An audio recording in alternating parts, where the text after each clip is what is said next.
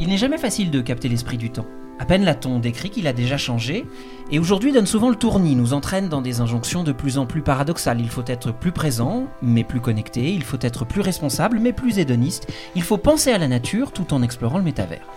Au fond, à courir après demain, on s'épuise souvent aujourd'hui, alors viens, on fait une pause, on prend un moment pour essayer de comprendre un petit bout de notre époque, un sujet à la fois, une conversation à la fois. C'est ce que fait l'ADN, tenter d'avoir un demi-temps d'avance pour mieux nous permettre d'agir, analyser les tendances pour les mettre en perspective, voir l'évolution de nos sociétés à l'aune de la plus grande aventure de nos vies, la transition écologique. Alors tous les mois, on vous invite chez nous. C'est pas un cours, c'est une conversation. On n'est pas là pour euh, vous commander, on est juste là pour comprendre. Installez-vous. Ensemble, on va essayer de comprendre notre présent et ses changements. Bienvenue à Tendance et Mutation, le podcast de l'ADN, enregistré cette fois-ci en altitude dans le cadre du programme Déplacer les montagnes des Arcs Film Festival. Cet épisode est donc une plongée dans le 7e art, son futur et ses responsabilités. Faites-vous partie des 8 millions de Français qui sont allés voir Avatar 2 J'imagine que si c'est le cas, ça vous a plu et que vous avez trouvé ça très beau et que pendant les près de 3 heures de film, vous avez eu l'impression de découvrir de nouveaux mondes. C'est ça l'immense pouvoir de l'imagination fixée sur pellicule, le voyage immobile, la possibilité de peut-être tout vivre sans vous déplacer presque comme dans un rêve. Mais c'est quoi l'empreinte carbone d'un rêve? Alors pour ceux que vous faites en fermant les yeux, je n'en ai aucune idée. En revanche, le cinéma en a une et elle est assez lourde. Pour vous donner une idée, le bilan carbone d'une salle de cinéma en France est en moyenne de 1000 tonnes de CO2 par an et de 2400 pour les multiplexes. Et il ne s'agit là que de l'exploitation d'un film. Le tournage peut avoir un impact environnemental très important. Une étude faite par des chercheurs de l'Université de Californie en 2022 estimait qu'Hollywood et ses studios polluaient davantage que toute autre industrie, à l'exception de l'extraction du pétrole. Quelques exemples. Pour faire le film Titanic, James Cameron a par exemple construit un aquarium de 65 millions de litres d'eau qu'il a évidemment ensuite détruit. Mourir peut attendre, le dernier James Bond a nécessité la construction de bâtiments dans une zone boisée ultra protégée en Norvège et de les faire exploser. D'ailleurs, un James Bond, c'est aussi la destruction de 35 millions de dollars de voitures neuves. Alors évidemment, tous les films n'ont pas le même impact environnemental, mais le constat est là. L'usine à rêve qu'est le cinéma est bel et bien une usine. Il est donc temps pour l'industrie d'opérer sa transition écologique, et c'est ce dont nous discutons tout de suite. Avec Camille Etienne, activiste pour la justice sociale et environnementale, qui est aussi autrice et réalisatrice, Samuel Valency, auteur et metteur en scène, responsable du secteur culturel du Shift Project, un think tank qui œuvre en faveur d'une économie libérée de la contrainte carbone, Sandrine Brouwer, productrice et cofondatrice du collectif 50-50, Étienne Olagnier, président de Jour de Fête, c'est une société de distribution, il est également président du syndicat des distributeurs indépendants, et Alix Ménard, responsable du développement chez Étoile Cinéma et cofondatrice du festival européen Imperceptible mais avant de nous lancer, il faut peut-être quand même qu'on comprenne de quoi on parle. Samuel Valenzi, bonjour. Bonjour. Le secteur de la culture est vaste, il est, protéiforme, il regroupe des activités et des secteurs qui vont quand même de, l'édition du livre à la pornographie, des arts vivants euh, au cinéma. Euh, est-ce qu'il est possible de faire ou de connaître le bilan carbone de tout le secteur? Non, on ne peut pas connaître le bilan carbone de toute la culture parce que c'est extrêmement hétérogène. Par contre, euh, ce qu'on peut se dire, c'est euh, les interactions qu'a la culture avec d'autres secteurs.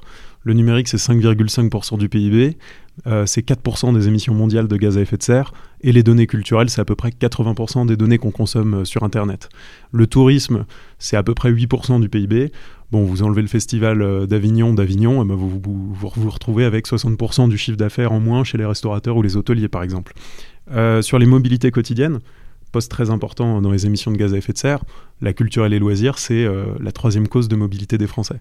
Euh, si on regarde par exemple l'agriculture, euh, sur les grands festivals, ça va vraiment former la demande agricole locale.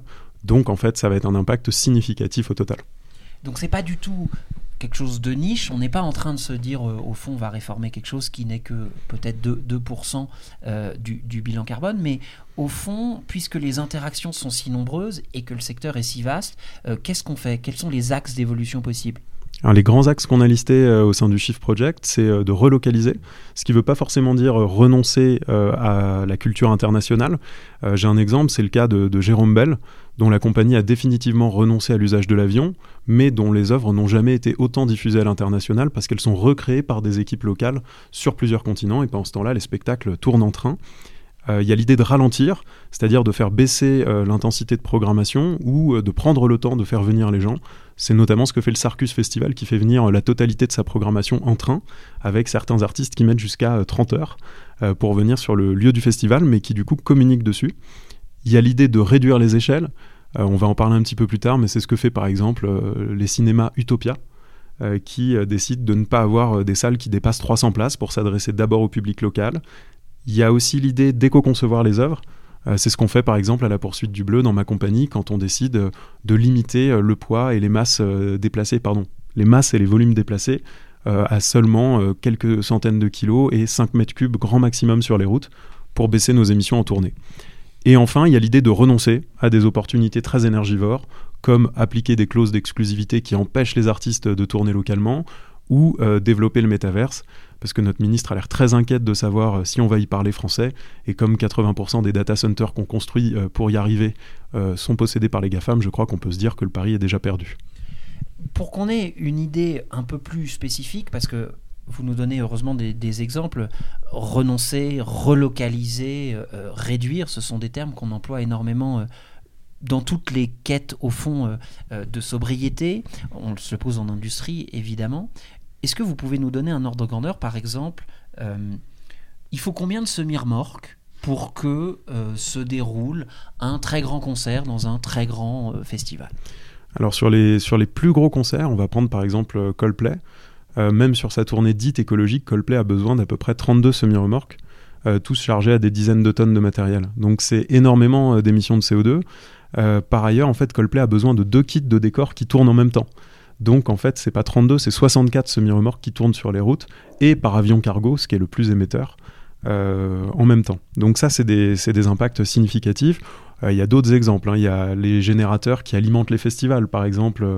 Euh, au Hellfest, on estime qu'il y a 350 000 litres de fuel qui sont brûlés chaque année juste pour l'électricité euh, amenée par les générateurs. Euh, pour prendre un dernier exemple, la tournée de Rammstein, c'est 100 semi-remorques sur les routes, c'est 7 avions cargo et c'est 1000 litres de fuel brûlés à chaque concert pour les effets pyrotechniques ça fait effectivement beaucoup de cotillons qui brûlent. mais pour le cinéma, plus spécifiquement, parce qu'on mhm. va en parler euh, tout au long de, cet épisode, quels sont les postes les plus polluants? C'est quoi les postes les plus émetteurs dans l'industrie cinématographique? On sait que c'est plusieurs euh, millions de tonnes équivalent CO2. On sait qu'il y a une très grande partie, euh, c'est à peu près un million de tonnes équivalent CO2, qui serait liée au déplacement des spectateurs vers les salles. on sait qu'il y a une très grande partie liée aux bâtiments et aux activités des chaînes de télévision. Euh, on sait également que les tournages, c'est significatif. Un tournage en moyenne en France, c'est entre 750 et 1000 tonnes de CO2. Donc c'est important, avec des très grandes disparités. Hein. Vous avez euh, James Bond qui détruit 30 euh, millions d'euros de voitures neuves à chaque, à chaque tournage, et à côté de ça, vous avez Petit Paysan qui fait quelques centaines de tonnes de CO2. Et puis il y a le numérique. Le numérique, c'est, je le disais en introduction, 4% des émissions mondiales de gaz à effet de serre. Et en fait, juste la VOD et la SVOD, c'est 30% des données qu'on consomme sur Internet. On voit bien donc que l'industrie cinématographique euh, elle-même a un impact, elle a euh, une empreinte carbone. On, va essayer du coup de réfléchir et de voir comment on pourrait faire évoluer cette industrie cinématographique en suivant la chaîne de valeur euh, du film, c'est-à-dire on va suivre un film sur toute sa chaîne de, production pour voir à chaque étape ce qu'on peut changer. ça s'appelle au fond Faut que ça bouge et c'est d'ailleurs précisément le titre de la prochaine séquence.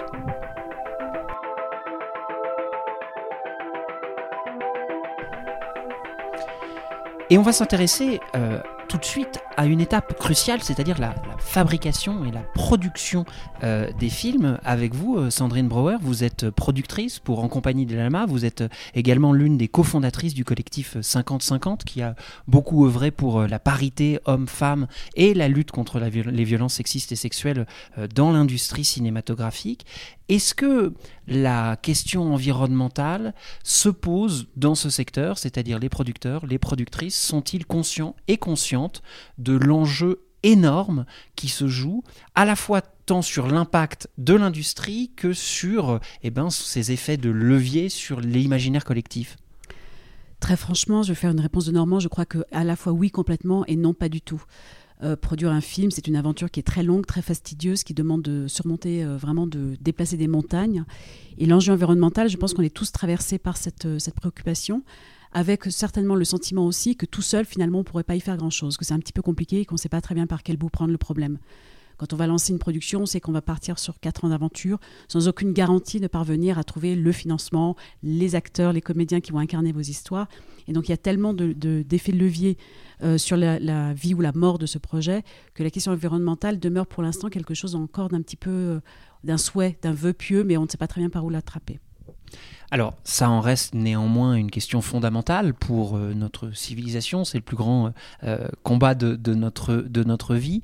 Euh, vous venez d'ailleurs de participer à une aventure insolite, celle de se réunir pendant toute une nuit en montagne, dans un refuge, pour essayer d'imaginer ce que pourrait être un secteur de l'industrie cinématographique plus résilient, plus compatible avec les, les limites du vivant. quelle est la proposition sur laquelle vous vous êtes arrêté, que vous voudriez éventuellement eh bien, donner à l'industrie pour produire, fabriquer de manière plus responsable euh, je disais que c'était un vœu pieux, mais en fait, je pense qu'en même temps, il y a une grande partie de la profession qui déjà essaye de se mobiliser, de mettre en place des, des, pratiques beaucoup plus respectueuses. Euh, il me semble que la difficulté, la, la première difficulté à surmonter, c'est justement celle d'être inspiré, de savoir comment faire. Donc il y a quelques initiatives, il y a quelques entreprises, y compris, qui donnent du conseil, mais j'ai l'impression que pour que ces initiatives puissent fonctionner, euh, et puis pour qu'on ait envie plus massivement, plus largement, plus systématiquement même d'y euh, avoir recours, euh, l'enjeu serait de pouvoir saisir un petit peu l'esprit de chacun par la circulation de l'information. Par exemple, dans cette expérience dont vous parlez, quand nous avons vécu cette nuit, j'ai entendu des informations que je ne connaissais absolument pas, notamment sur le bilan carbone, de chacune des étapes euh, de, la vie d'un film et de comprendre à quel endroit, à quel moment de la vie d'un film on produit le plus, lourd bilan carbone, ça permet vraiment d'identifier euh, la pratique sur laquelle on pourrait opérer. Donc j'ai l'impression que l'information de ce bilan carbone est vraiment quelque chose d'absolument essentiel. Et ensuite, on, a, on peut très bien imaginer, euh, et c'est un, c'est un travail collectif qu'il faut réussir à, mettre en œuvre, mais on peut très bien imaginer que ces pratiques soient aussi encouragées, accompagnées, accompagnées peut-être par des bonus-malus euh, comme on en parle régulièrement. Mais pour que ces bonus-malus soient efficients, il faut que tout le monde en ait envie. Donc il faut déjà se fédérer autour du constat, se fédérer autour de l'idée qu'on peut fabriquer ces outils euh, très concrets pour modifier nos, pour aborder les mutations dans nos pratiques et savoir qu'au bout, euh, en plus, il y a une petite carotte ou un petit malus qu'on peut payer, c'est le cas échéant. Mais comme on est dans une économie de prototypes et que chaque film est extrêmement différent, euh, c'est vrai que c'est très difficile de le faire de manière systémique avec vraiment un seuil qui s'appliquerait à tous. En revanche, la prise de conscience est centrale.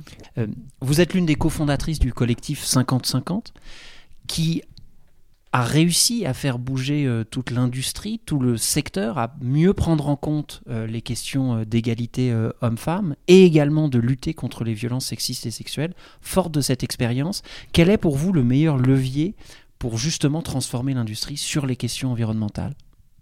Je crois qu'il y a trois leviers essentiels. Le premier levier, c'est euh, la formation. La prise de conscience passe par le fait de savoir ce qu'on est en train de produire. Donc euh, c'est un, élément essentiel. Et savoir ce qu'on produit, ça veut dire aussi avoir un bilan très concret, très précis de ce qu'on fabrique.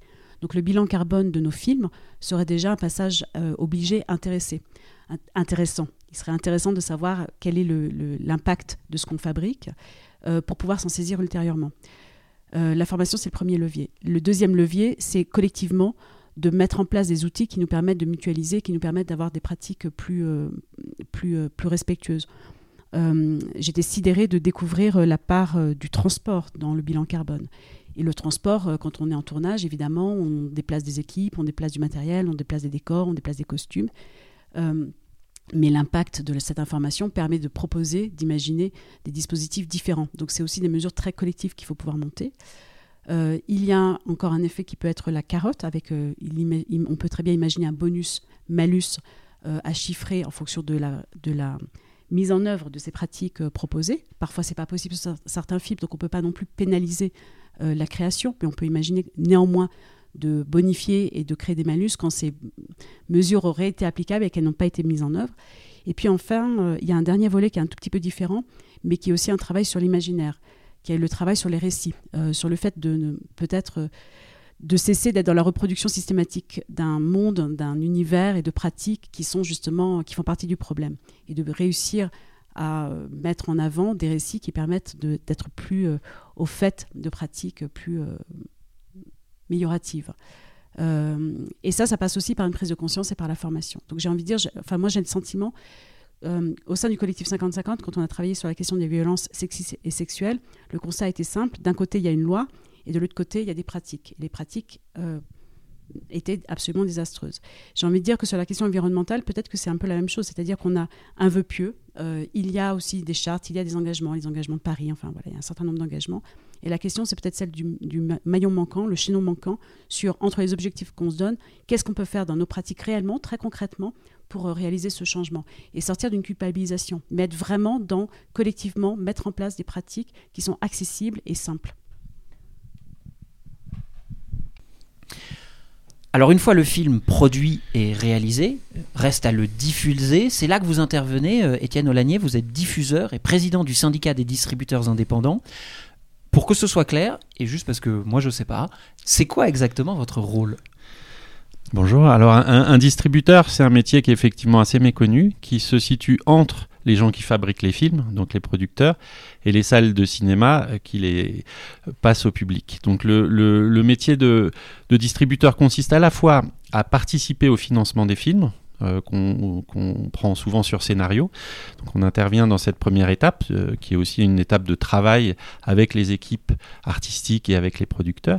Et puis une fois que le film est terminé, on nous le confie en quelque sorte pour le sortir en salle. Donc tout ce qui fait que le public à un moment ou à un autre entend parler d'un film, euh, qu'il voit une affiche, une bande-annonce, qu'il en entend parler dans un article, etc., c'est qu'il y a le distributeur qui a fait le travail derrière.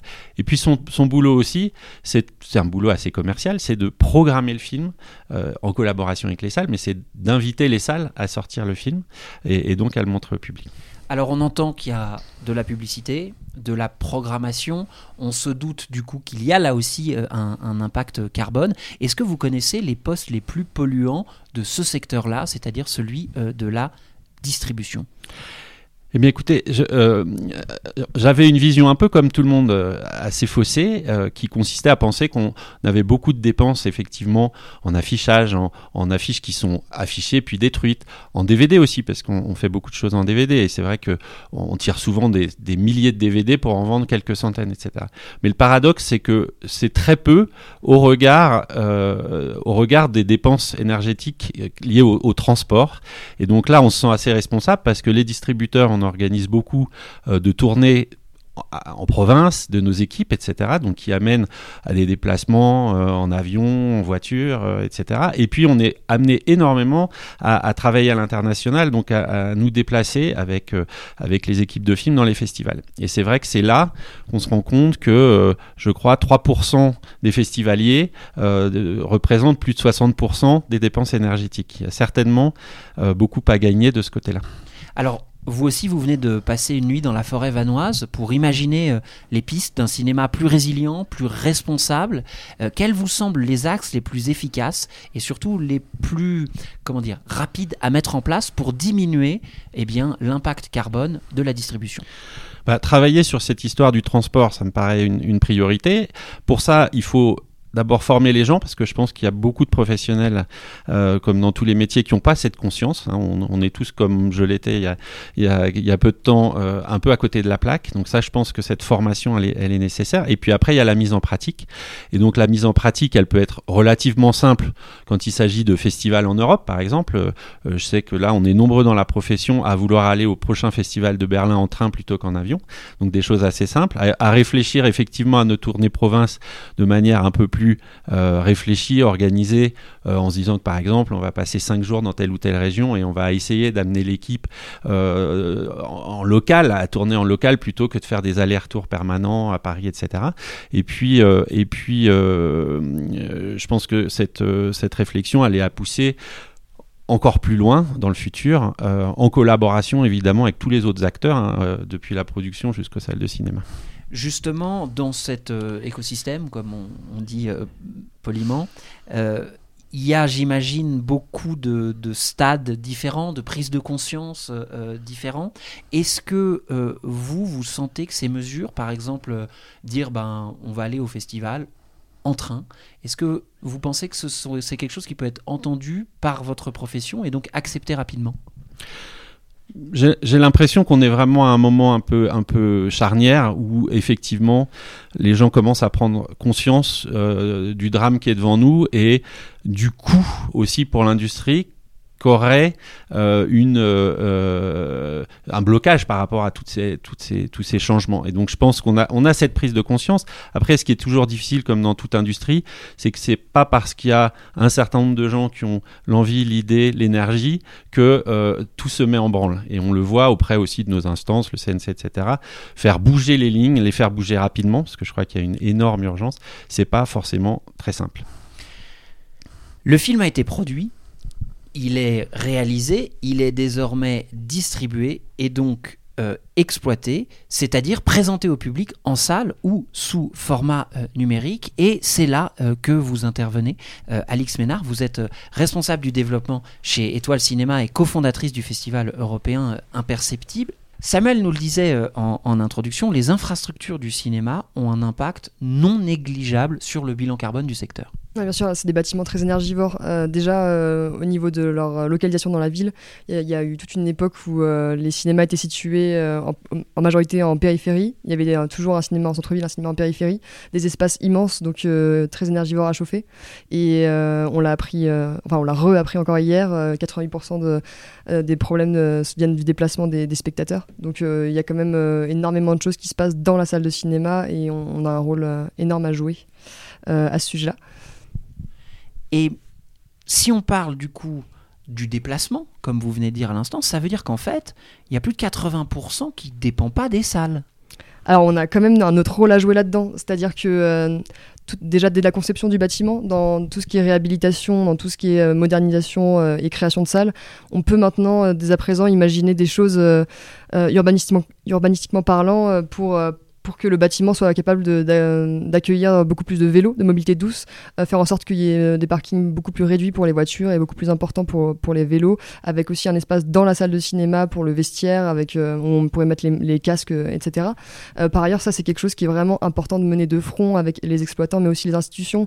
je, je précède quelque chose, mais hier on a parlé de ça beaucoup dans le refuge. C'était que ça peut être une nouvelle mission de l'ADRC et de la CST. Que Alors juste, pardonnez-moi, Bien sûr, si pas ce que L'ADRC, c'est l'Agence développement régional du cinéma et la CST, c'est la Commission supérieure technique. Donc c'est vraiment deux instances très importantes pour accompagner le changement dans l'exploitation. Euh, ça pourrait être des nouvelles missions de, de permettre par exemple un audit euh, gratuit euh, pour les salles de cinéma déjà existantes tous les 10 ans sur justement que ce soit au niveau de l'énergie du bâtiment mais aussi d'un point de vue urbanistique. Il faut savoir quand même qu'un cinéma ça accueille énormément de gens, c'est un lieu de rencontre, c'est un lieu de culture donc ça a une place majeure dans une localité. Donc euh, on ne peut pas du tout euh, euh, ne pas penser l'aspect urbanistique, donc des mobilités douces. Là, on a un impact important. La DRC peut tout à fait accompagner à la fois sur la partie énergie et sur la partie urbanistique. Et la partie CST, c'est extrêmement important également pour tout ce qui est équipement. Donc nos, nos, projecteurs qui, qui euh, sont en obsolescence programmée et euh, dont on peut complètement euh, réfléchir autrement pour changer pièce par pièce ou passer au laser et sur des, sur des performances tout à fait acceptables et qui permettraient d'être beaucoup moins énergivores et de durer beaucoup plus longtemps.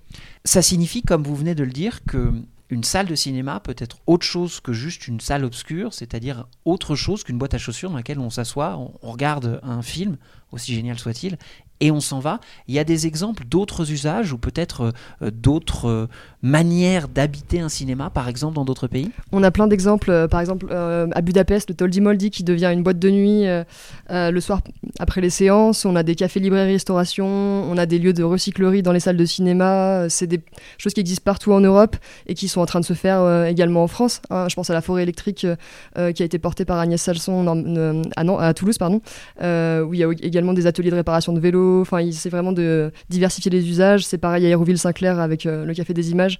Enfin voilà, il y a plein de cinémas qui actuellement euh, travaillent là-dessus. Les futurs projets également de, tiers-lieux sont, euh, sont tous axés là-dessus, sur une diversité des usages, sur une place accrue de l'associatif dans les salles de cinéma, des espaces de convivialité payants, mais aussi des espaces de convivialité gratuits, et, où on a vraiment comme ça une synergie qui permet d'avoir une occupation, pas 24 heures sur 24, mais quasiment de, des espaces. J'ai une question bête et brutale. vous nous, vous nous disiez à quel point désormais il y a des salles de cinéma en périphérie et, peut-être un peu moins en, en, centrale. Est-ce qu'il serait utile ou efficace de simplement fermer ou interdire de construire des nouveaux multiplex, c'est-à-dire ces grands ensembles périphériques avec un nombre énorme de salles qui, on l'imagine, ne sont forcément pas occupées tout le temps? Après, on peut, on peut réfléchir sur plutôt la réhabilitation, parce qu'on a plein d'espaces actuellement euh, de bâtiments euh, disponibles où on peut faire des salles de cinéma, où c'est des bâtiments qui peuvent être à la fois accueillir euh, une salle de cinéma, une salle de spectacle, une université, enfin plein de choses, de les lier ensemble plutôt que d'en effet de faire pousser dans, sur un champ de patates une, caisse à chaussures qu'on connaît, qui ont été les cinémas d'avant. Ça, c'est quelque chose qu'il faut arrêter. Je pense que dans les CDAC, donc les autorisations de dépôt des salles de cinéma, on a de plus en plus des experts en urbanisme qui, euh, qui freinent vraiment cette tendance. Après, euh, ça c'est vraiment un sujet aussi euh, qu'il faudra traiter parce que dans les CDAC, nous avons les élus locaux qui ont un gros pouvoir sur est-ce qu'ils veulent ou pas créer ces cinémas pour, pour leurs administrés. Et, c'est important de créer des, contre-pouvoirs un peu plus experts et scientifiques pour lutter un peu contre, voilà, contre le fait de, de, faire un cinéma par petite commune quand c'est pas nécessaire et quand on peut, on peut réhabiliter des lieux qui existent déjà. Au fond, l'écologie arrive souvent à un moment à un affrontement euh, politique. C'est normal, on parle là de, modèles de, société, hein, de, différentes manières de, vivre et, d'habiter euh, euh, le monde. On va rester, cela dit, sur le cinéma et justement son lien avec la société au, au, sens un peu plus large. Nous venons de voir que la chaîne de valeur du cinéma peut être repensée, responsabilisée, pérennisée, mais au fond, est-ce que c'est vraiment utile si c'est pour nous montrer une société qui n'est plus viable ou même enterrer nos imaginaires? Euh, Camille Etienne, vous êtes donc activiste pour, une, pour la justice climatique et sociale, vous êtes autrice, vous êtes désormais réalisatrice. Euh, on entend beaucoup dans beaucoup de mobilisations euh, qu'il faut un nouveau récit. Ça veut dire qu'il faut faire que des films écolos? Non, heureusement, on pourra continuer à voir d'autres choses. Euh, mais il y a un vrai enjeu là. Euh, qu'est-ce que c'est un film écolo d'abord? On peut se poser la question est-ce qu'il s'agit uniquement de nous projeter dans un demain désirable? Et donc d'imaginer qu'il n'y a que des films où on vit tous dans des éco-villages ça peut être bien d'en avoir quelques-uns, mais ce sera assez limité aussi d'un point de vue artistique. Euh, l'objectif, c'est de se dire quelle est l'importance des récits et comment est-ce que, en réalité, euh, ce qu'on va voir donc au cinéma, dans, dans, la musique, dans le théâtre, en fait, façonne une manière de voir le monde, façonne un rapport d'être au monde. Et l'art, ce qu'il a de beau, c'est qu'il dit quelque chose, il rend visible ce qui n'est pas visible. Il rend visible toutes les structures de la société qui font qu'on fait lien, qu'on est au monde. Bon, maintenant qu'on sait ça, comment est-ce qu'on utilise ce pouvoir énorme euh, du cinéma. Donc là, on a beaucoup parlé de, de comment est-ce qu'il est fait ce cinéma, mais aussi comment, qu'est-ce qu'il raconte. Et c'est la question qu'on a voulu se poser en dernière partie de cette nuit au refuge sur l'écriture. Et là-dessus, il y a deux pistes euh, possibles. Alors, allons-y, dites-nous. Dans la nuit vanoise, quelles sont les pistes qui sont nées? Alors il y a une première question plus pragmatique qui est de se dire euh, comment est-ce que par les comportements, en fait, on va induire des comportements euh, une fois qu'on rentre chez nous et qu'on sort de la salle? Euh, concrètement, comment est-ce qu'on rend désirable le fait que la réussite sociale ne soit pas uniquement une accumulation de richesses, ne soit pas uniquement avoir des jets privés? Comment est-ce qu'on fait des personnages badass, des personnages à qui on a envie de ressembler, en fait, des nouveaux héros, mais qui peuvent avoir ces, ces, comportements vertueux, qui peuvent être des élus locaux? Comment est-ce qu'on pense Il y avait ce film qui était là au Festival des arcs déjà l'année dernière sur les promesses. Euh, voilà, comment est-ce qu'on arrive en fait à, rendre désirables des comportements vertueux? Là, notre mesure très concrète, c'était de créer un espèce de, de, comité qui proposerait une relecture à tous les créatifs, les scénaristes, les auteurs, les autrices, euh, qui ont envie en fait d'avoir une relecture de leur, de leur scénario qui ne changerait pas vraiment l'histoire, mais c'est-à-dire, bon bah, il y a un comportement ici, à un moment donné, on mange un steak, est-ce qu'on pourrait pas dire euh, on mange un steak végé? Comment est-ce qu'on insuffle des petits changements qui peuvent paraître insignifiants, mais qui en fait jouent énormément sur nos subconscients aussi et sur la représentation qu'on se fait de ce, ce, à quoi on a envie de ressembler en tant que société, en tant qu'individu, qui se construit quand même beaucoup dans le regard de l'autre et beaucoup aussi dans le regard des personnages euh, qui sont en plus incarnés par des stars de cinéma qui ont un pouvoir immense en dehors de l'écran sur les réseaux sociaux de plus en plus. Donc ça c'était la, première mesure. La deuxième. Euh, la deuxième mesure qui est euh, presque plus ambitieuse encore, c'est de se poser la question comment est-ce que on se rend disponible euh, pour les créatifs? Pour essayer de leur donner en fait des informations, de la matière à penser, de la matière à créer. C'est-à-dire que on, est parti du constat qu'on ne peut pas imaginer quelque chose qui n'est même pas dans notre champ de pensée. Euh, c'est pour ça que quand on fait un film sur euh, des crimes, et eh ben on va aller parler avec des enquêteurs de police, qu'on va euh, aller se renseigner profondément sur le terrain. Donc tout ce travail d'enquête, en fait, on veut avoir un endroit qui puisse être le même pour l'écologie, c'est-à-dire avoir des personnes que peuvent que, que tous les créatifs peuvent consulter, qui vont être des experts en glaciologie, qui vont pouvoir faire comme nous l'a fait Samuel en introduction de cette nuit en refuge, un gros débrief sur bah, le qu'est-ce qu'un monde sans énergie, qu'est-ce qui et ce qui est assez fascinant, c'est que là il y a ici une manne immense euh, d'idées nouvelles et qu'on va pouvoir inventer à la fois un monde peut-être désirable de demain pour certains films, et il faut qu'il y en ait qui, existent en ce sens-là, mais aussi des films qui, dès aujourd'hui, vont nous montrer les, scandales qu'on peut avoir. Et on commence à l'avoir sur les questions d'agriculture, donc euh, avec euh, Au nom de la Terre, par exemple, ou Goliath récemment, euh, Dark Waters, qui était sur d'autres sujets. Mais l'idée, c'est de dire comment est-ce que ce, ce, ce, qui crée la société écocidaire dans laquelle on vit, comment est-ce qu'on arrive à la montrer à l'écran pour qu'on la vive à l'écran et plus dans la vraie vie ensuite? Comment est-ce que la fiction peut permettre d'anticiper et de faire vivre de manière cathartique de montrer les rapports de force, si bien qu'ensuite nous, on puisse dans la vraie vie bah, avoir envie d'aller les, démanteler. Mais je reste sur cette euh, question, vous, venez de dire à, à quel point les imaginaires étaient des leviers forts, y compris des leviers politiques. Pourquoi est-ce que c'est si dur? C'est-à-dire, pourquoi est-ce que c'est tellement plus simple de faire des films de zombies et il y en a beaucoup, euh, que des visions plus désirables ou de se dire, voilà, le monde en 2050 ou en 2030 pourrait être euh, cela, et au fond, ce serait peut-être pas mal on voit une, beaucoup de documentaires. On voit que du côté du documentaire, on commence, ça commence vraiment à se démocratiser. Il y en a de plus en plus qui montrent des tours du monde, des solutions, des projets qui, par la suite, créent des choses très concrètes dans le réel. On voit l'impact qu'avait eu le film Demain il y a quelques années. Il y en a de plus en plus, notamment La Belle Ville qui va, qui va être projetée euh, tout à l'heure. Donc ça, c'est génial. Euh, maintenant, c'est comment est-ce qu'on arrive à traduire ça aussi dans la fiction? Et là, c'est vraiment le parent pauvre, pour le coup. Et pour en, pour en avoir un peu discuté, ce qu'on disait, c'est que c'est difficile de faire de la dramaturgie sur quelque chose qui se passe bien. Euh, mais on a beaucoup de, ressources là-dessus, c'est se dire comment est-ce que peut-être on peut avoir un arc narratif qui va être sur une autre histoire, une histoire d'amour, un drame familial, peu importe, les, recettes classiques, mais euh, dans, en 2100, en 2050, dans un monde où finalement l'autour et écolo. Euh, donc ça, ça peut être un premier axe de pensée. Euh, et ensuite, c'est là où en fait nous, on a d'abord posé un point d'interrogation, c'est-à-dire que euh, on a, on, pose des questions et on a besoin d'avoir des réponses. Et ce qui est génial, c'est que tout est inventé ici. Tout est inventé et les premières personnes qui arriveront à faire ces, ces films-là, je pense qu'ils auront tout gagné. Il y a aussi évidemment tout ce qui est là, on voit avec Avatar, avec ces films qui vont utiliser des mondes complètement imaginaires, mais qui vont à l'inverse reproduire par contre les rapports qu'on a envie d'avoir dans la société qui sont des rapports euh, plus euh, égaux, qui sont des rapports à la nature complètement différents. On peut complètement déstructurer le réel, euh, mais par contre inclure de manière très concrète les rapports qu'on aimerait avoir à la nature et aux autres écosystèmes. Justement, on a entendu tout au long de ce podcast nos invités, tous et toutes ont participé à la nuit vanoise, que je vais désormais écrire donc avec un N et un V majuscule il y a des pistes intéressantes, des pistes prometteuses, il y a des choses qui sont peut-être activables dès demain, mais au fond, est-ce que c'est une liste de Noël ou c'est la naissance euh, d'une action pérenne? Et on arrivait à plein de. On a beaucoup travaillé pendant cette nuit, on a été très studieux et euh, on arrivait à des mesures concrètes qui sont des premières pistes de réflexion. Donc on a un peu démantelé comment se faisait un film et on se disait, bah voilà, est-ce que on arrive à avoir euh, pour les festivals euh, une obligation des festivals d'affréter un train officiel qui partirait à Berlin où en même temps c'est l'endroit où peuvent se rencontrer plein de personnes qui travaillent dans l'industrie et c'est un moment aussi un peu festif. Comment est-ce que on peut imaginer l'utilisation massive des vélos cargo sur. Des, pas cargo, des vélos. C'est ça, hein, c'est vélo cargo. Ça porte mal son cargo, on a l'impression que ça va être quelque chose de terrible. Des vélos cargo, euh, logistiques, on a fait beaucoup de blagues là-dessus. Euh, sur les tournages, comment est-ce qu'on peut euh, végétaliser l'alimentation sur les tournages? Comment est-ce que les films euh, qui émettraient plus qu'un certain quota carbone pourraient permettre de financer des films qui, eux, respecteraient les accords de Paris? Voilà, donc on arrive avec des dates, des chiffres, des choses très concrètes qui sont l'ébauche d'une nuit qui méritent d'être approfondies.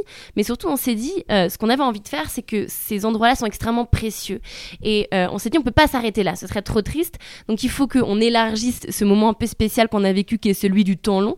Donc peut-être d'abord de manière événementialisée euh, lors de festivals recréer ce, type de format qui nous permet de se mettre autour de la table et de discuter avec tous les, corps de métier en partant du même constat que celui de devoir réduire comme tous les autres secteurs, d'au moins 5%, euh, si on veut rester dans les accords de Paris, par un impératif tout à fait vital, hein, qui est la survie de, de, notre espèce et de celle qui nous entoure.